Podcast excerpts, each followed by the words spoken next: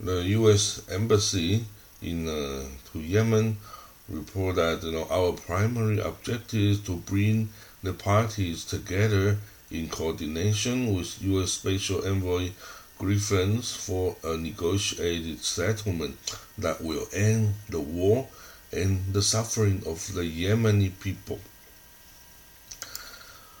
Uh, the U.S. Uh, U.S. President Joe Biden last week named the veteran uh, special envoy, U.S. Uh, diplomat Lyndon McKean, Lenderking, as a special envoy to Yemen. Washington also announced an end to its support for Saudi lead military options in Yemen.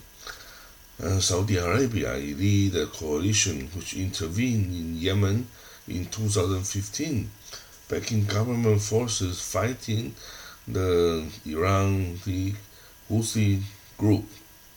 The UN official were trying to revive peace talks to end the war, which the UN said has created the world's largest humanitarian crisis.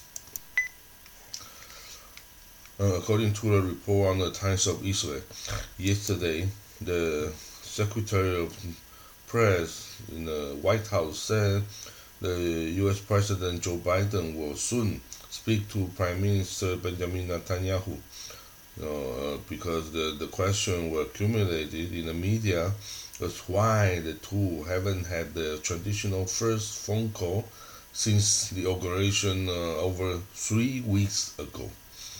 Um, the Jen Psaki, the press secretary, said he will be talking with him soon. I don't have a specific date or time for you on that. And you know, to respond to a question from the reporter, and was uh, referring to a tweet from the former Israeli ambassador to the UN, Danny Dayan, Danny Danon, on you know the Biden not phoning uh, Prime Minister of Israel and the close allies of the United States, and also the uh, Secretary of State Antony Blinken when he was asked uh, about the issue, and he told CNN, I'm sure that they will have occasion to speak to each other in the near future. And the former American ambassador to Israel, Dan Shapiro, Dan Shapiro, he served in the Obama administration, you know, as ambassador, U.S. ambassador to Israel. He said uh, the this is not about Israel or about anything that happened in Obama or Trump years. It's simply about the President Biden's priority are, Shapiro said. Shapiro said at home, COVID recovery, economy relief, uh, racial justice, climate change were the most priority. And for abroad, restoring NATO Asian alliance relations, U.S. global leadership, challenge of China and Russia were the priority. So all Biden's call so far address this priority. So call to Israel will soon come, Dan Shapiro said.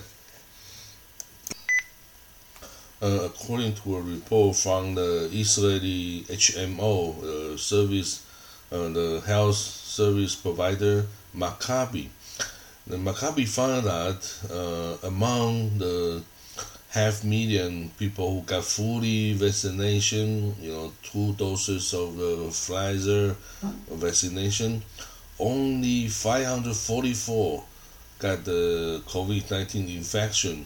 It means that these uh, two doses shows 93% effectiveness and it proved that it will successfully save many Israelis' life. On the Maccabi healthcare officials say.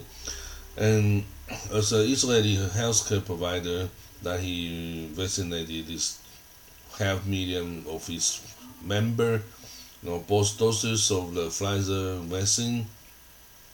He said this uh, 544 people, it means only 0.104 percent has been diagnosed with the coronavirus positive.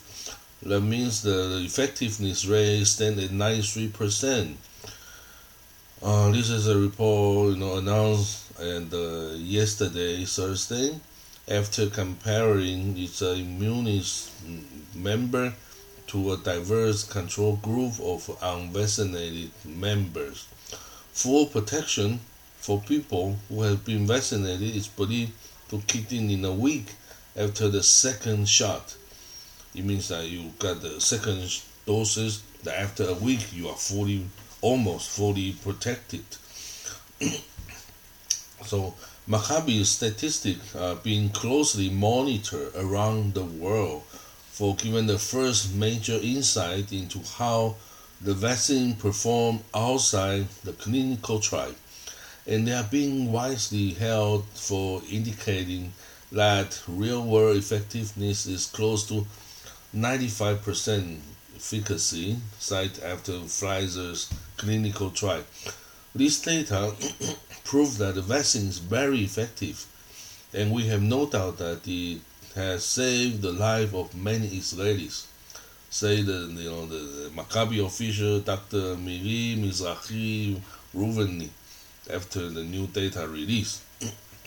she stressed that among those who have been vaccinated and have become infected, the vast majority have experienced the coronavirus lightly, so they have much lighter syndrome.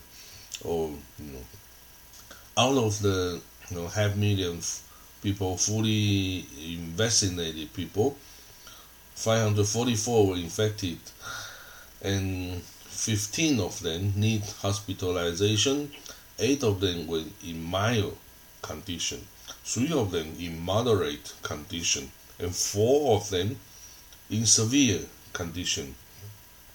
So only you know half million people, only 4 in uh, severe condition. It's really a big you know, achievement.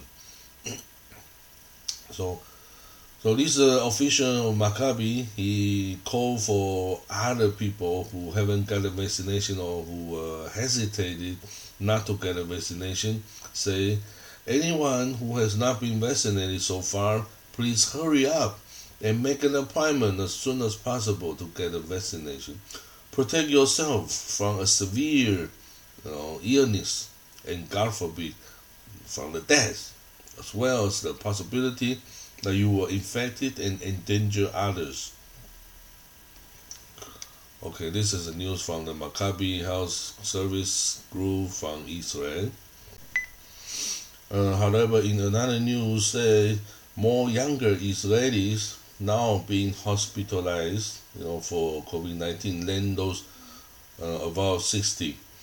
A new figure suggests that the vaccination campaign is uh, reducing you know the mobi- the mobility rate. However, you know the variants of the virus will bring severe you know condition to those with with younger age that would never happen before. So the Israel said to recommend vaccination some teens age 12 to 15 against the coronavirus However, we need to say that Pfizer, before Pfizer said the, their vaccination is only for the age about 16. So if what happened if we vaccine the people under this age? It's become a, another clinical trial to the whole population. I don't know if it's uh, okay or not. We'll, see.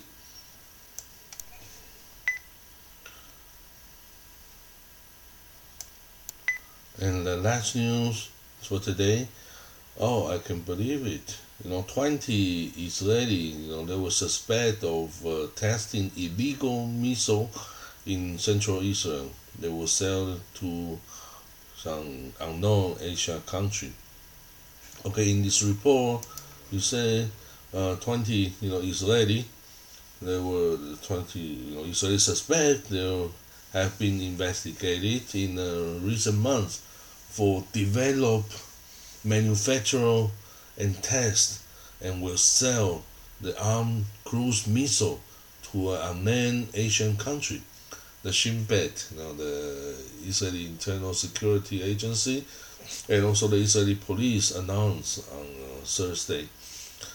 Uh, there's a, a video released by the police shows that an illegal missile test, you know, they were launched toward the sky, you know, this uh, a test carried out in central Israel in 2019, that uh, two years ago.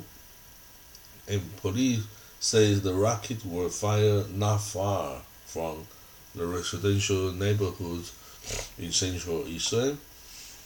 Uh, okay, the after this news, I say, what time the cruise missile become a toy for everybody can use and play as a rocket, a firecracker, a firework.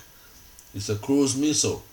Cruise missile is not something uh, you can uh, easily develop. And all its uh, power, its power were very, you know, sensitive, and for Israel, it's a it's a toy, obviously. Okay, this is for today's news. Thank you for listening. I'll see you tomorrow. Bye.